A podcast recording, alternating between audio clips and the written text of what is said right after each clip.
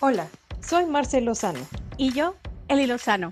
Hemos dedicado los últimos años a ilustrar, cuidar, fotografiar, pasear y adiestrar perros. Además de educar en la tenencia responsable de mascotas por medio de reseñas y eventos pet friendly. Hablaremos de lugares pet friendly, eventos pet friendly, conducta canina, salud y nutrición canina en compañía de expertos. Así que ponte cómodo y trae al Firulais mientras compartimos contigo las vivencias y experiencias de un estilo de vida donde las mascotas son parte de las aventuras en familia. Bienvenidos, al podcast, de Patechucho. Hola amigos, bienvenidos a un nuevo episodio más del podcast de Patechucho. Aquí estoy con mi hermana Marcela. Hola Marcela, ¿cómo Hola. estás? Bien, bien. ¿Qué tal te ha ido? Ah, bastante bien, tranquilo. Le cuento acá a la audiencia, a todos los que nos escuchan, que tuvimos una reunión familiar. Cada vez que tenemos una reunión familiar con Marcela, eh, o sea, significa que mi mamá trae su perrita, significa que Marcela trae a sus dos perritos, significa que mi otra hermana trae a su perrito y significa que Donna está aquí. Entonces, en total son cinco perritos. Esa es el- la situación normal. Pero este fin de semana solo vinieron las perritas, la, la, la perrita de mi mamá y la perrita de Marce. O sea, estaban Odette, Nova y Donna. ¿Y qué Era tal día de chicas. era día de chicas con las perritas. Normalmente eso es un caos tener cuando, como cuando se saluda, porque se emocionan todas. Creo que, no sé, a mí se me ocurre, te contaba Marce, de que quizás un poquito esto de, de haber pasado encerrados un tiempo, como que tiende a afectar la manera en que los perritos socializan o en la manera que los perritos se comportan ya fuera de casa. Porque en el, en el caso de, de, de Nova y de Donna, o sea, vos les pones un comando y te siguen. O tiene otro par de trucos por ahí también, eh, de sentarse, de no salir a la calle, de si se abre la puerta, o todo ese tipo de cosas que normalmente la conducta que le enseñamos en casa. Pero a la hora de salir o a la hora de socializar con otros perros, hay detallitos que uno tiene que controlar. Es bastante loquita. No, no, no se puede controlar. este, en cuanto ve a otro perro, es como, ah, necesito jugar, necesito tirármela encima. ¡Ah, un perro! Exacto, eso hace otro perro y así, amigo, amigo, amigo, jugar, jugar, jugar, jugar. Y es, o sea, yo me pregunto cuántos perritos andan por ahí después de pasar encerraditos con la familia durante tanto tiempo, gracias a este suceso mundial de la pandemia. ¿Cómo andan otros perritos? Si les pasará lo mismo o algo muy similar a lo que les pasa a Donna, que es así como, ahora voy a jugar con alguien más, amigo. Entonces nos pusimos a analizar la conducta de Donna para poder compartir con ustedes la manera en la que nosotros la abordamos y la manera que nos ha estado funcionando con los demás perritos. En el caso de Donna, como es la más joven, es la más chiquita, la mitad de su vida fue así como encierro. Entonces puede que, ser, que sea por ahí el, eh, el detalle, pero hay, de, ciertamente hay algo que hacer, se tiene que hacer algo con esta conducta para poder tener unos mejores paseos y ya cuando ya nos vean de nuevo haciendo las reseñas en diferentes lugares, pues ya vean a la niña Donna como una perrita con etiqueta completa. Entonces, tal vez Marcia nos puedes ayudar compartiendo un poco de lo que estábamos hablando. Sí, este, tiene problemas de autocontrol, al menos en cuanto a socialización, quizás. Porque solo sabe que los, los demás perros son potenciales amigos. No sabe que hay algunos que no quieren nada y se lo están diciendo y no lo entiende. Siempre es como excitación pura este, ver a otro perrito. No les da el lugar, no, no les da eh, el espacio que los otros que los otros perros necesitan. Y Eh. más que todo se ve con Nova que no es tan tolerante con ella.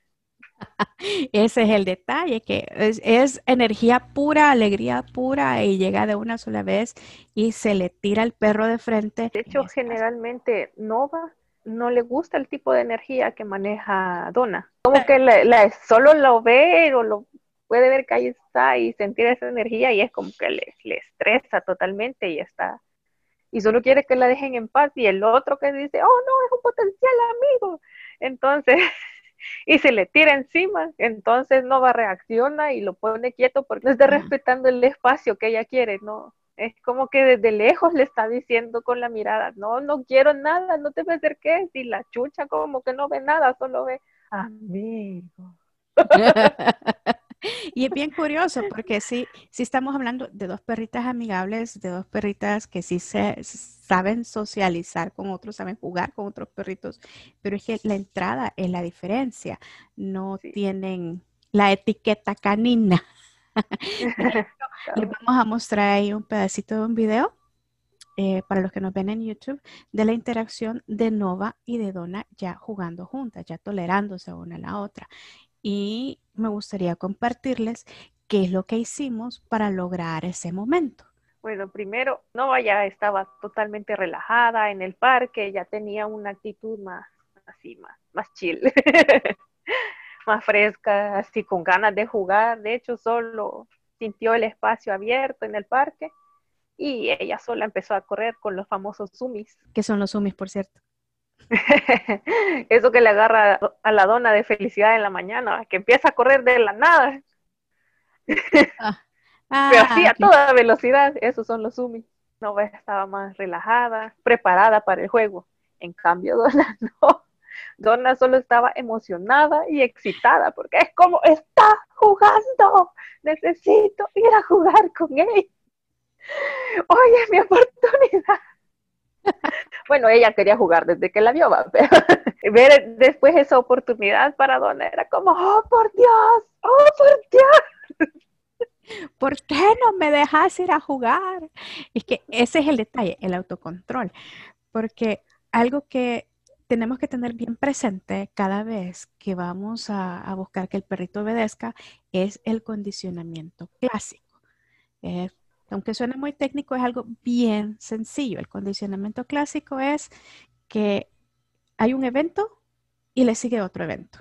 Fácil. Es lo que nos pasa cuando de repente en la mañana nos levantamos, nos bañamos y vamos por una tacita de café. Y si no te tomas la tacita de café, te sentís rara, ¿verdad? Entonces, tu mente ya está condicionada que te levantaste, bañaste, tomas la taza de café. Bueno, entonces el, condicionamiento clásico ya ha adaptado al momento de salir y en esa excitación que tiene eh, Donna por salir a jugar, la mejor manera de controlarlo es enseñándoles que mientras más alocado esté, menos va a obtener lo que está buscando, que en este caso es ir a jugar. Si está tranquilo, entonces va a tener ese premio. Ese premio que tanto ansía es ir a jugar. Me gusta también llamarlo ley de intercambio, como para ilustrarlo mejor, para obtener lo que quiere el, el perrito, te tiene que dar algo a cambio. Y en este caso sería que vos estás pidiendo tranquilidad para vos darle la oportunidad de ir a jugar. Y así funciona casi en, en, todos los, los, demás aspectos, por ejemplo, con la comida, este, que si, si quiere comer, necesitas que esté sentado, por ejemplo. Entonces, querés que esté sentado. Si se sienta, le das su comida. O para, ir, o para salir, que si quiere salir, tiene que quedarse primero adentro, tranquilo, hasta que tú sales, él puede, y le das la orden, puede salir. Porque hay unos que son sinvergüenza. Solo ah. ven que pones un pie afuera y salen. Sí, cuando, cuando estaba más pequeña, era que te veía que te ponías los tenis, la mascarilla y agarrabas la correa y se iba a sentar a la puerta. Ay, sí, así son los míos también. Ahí me esperan y dan vueltas y dan vueltas en la puerta. Y después es como que a Luis le, cuesta sentarse, pero de la impaciencia. Hasta que aprendió que si no se sienta, no sale. Y si intenta salir, no le va, o sea, no va a salir tampoco. no le funciona, o sea, tiene, tiene que dar ese algo para obtener esa recompensa. Me gusta esa definición. Entonces, Ya con Donna en esta ocasión fue como, Donna, necesitamos, queremos que estés tranquila. Y o sea, no, no tiene que ser cinco minutos, este, diez, solo segundos necesitamos que esté, tenga las nalguitas en el suelo y que deje de estar jalando ni chillando, porque, o sea, si, si, si se suelta cuando está chillando, va a seguir chillando para obtener todo lo que quiere. Ajá, se le está enseñando que ese berrinchito, ese chillido es lo que le abre las puertas a hacer lo que ella quiere. Y no es así. Cabal, es como ese de estar jalando. Si está jalando y, y lo soltas, ay, es que quiere jugar. Entonces, va a seguir haciéndolo cuantas veces se le ocurra y cuantas veces quiera para llegar hasta donde ella quiere. Entonces, tuvimos, tuvimos una larga lucha, por lo menos de unos cinco minutos como mínimo, quizás, o más, de cinco a diez minutos luchando para que Donna estuviera sentada alrededor de cinco segundos. Sí, estaba bien impaciente, pero al final se logró. Entonces, lo que se tiene que hacer en este caso es que sea más constante. Por ejemplo, Luis antes no, solo veía la puerta y quería salir corriendo. Bueno, fue todo un proceso. El primer día que, intentamos que no saliera en cuanto abría la puerta, ese día no, no fuimos al parque. Toda la mañana estuvimos con él intentando de que se quedara sentado y el perro se queda así como, ¿y qué pasa si la puerta está abierta para que salga? Entonces lo que hacíamos era como cada vez que le despegaba las nalguitas del, del piso, cerraba la puerta. Y entonces era como, ¿por cómo voy a llegar a la puerta? si estoy aquí, así de, de inverosímil lo han de, lo han de pensar, así como, pero estoy sentado y la y, la puerta se cierra cuando, me levanto, ¿cómo voy a salir? Porque sí, cabal, abrimos toda la puerta cuando él se logró quedar sentado. Y de ahí fue como, lo llamamos y ya, bueno, salimos nosotros y después lo llamamos. Y ya pudo salir y fue como que reforzado eso todos los días. Y también sacrificando el, el momento en el que podían ir al parque, porque ese es otra, a veces no, no, no queremos darle el tiempo era como, ay no, qué tedioso. Ni siquiera vamos a salir por estar haciendo esto. Pero si no, ya no podés tener, más adelante no vas a poder tener ningún paseo exitoso. O una salida sin que te jale. Ajá, exacto. Entonces aquí estamos viendo dos situaciones bien claves para lograr que ese comando que vos quieres que el perrito asimile o ese ley de intercambio o condicionamiento clásico realmente funcione. El primero es paciencia, porque si pasas toda la mañana enseñándole al gordo, es porque te diste tu tiempo y le diste paciencia. Y la otra es constancia, porque eso lo tienes que hacer cada vez que vas a salir hasta que el perrito lo asimile. Cabal, es, como lo que decías, tiene que volverse una rutina como mi taza de café antes, todas las mañanas. Al final ya ni se vuelve tedioso, solo es como lo normal. Y a los perros les sienta bien la, la rutina. Ellos si tienen una rutina, toda su vida está en orden. Exacto. Es, es, definitivamente ahí acabas de decir otra clave, la rutina, que sean una rutina. Entonces tenemos que estar bien conscientes que si queremos que el perro tenga un resultado que nosotros estamos buscando con la disciplina, la paciencia, el amor, nosotros también tenemos que ser constantes, tener una rutina. Entonces, al final, lo que podemos concluir, lo que podemos encontrar con lo que habíamos analizado de la conducta eh, de, este, de esta perrita desesperada, la niña Donatella, es mantener la rutina. O sea, algo que la perrita reconozca como, ah, ok, entonces esto es lo que viene. Ok, perfecto. Y que ella sepa qué hacer. Eh, segundo, mantenernos constantes. O sea, si algo se hace una vez, tiene que ser siempre, hasta que lleguemos al, al producto deseado, que es precisamente la rutina. Y sobre todo, paciencia.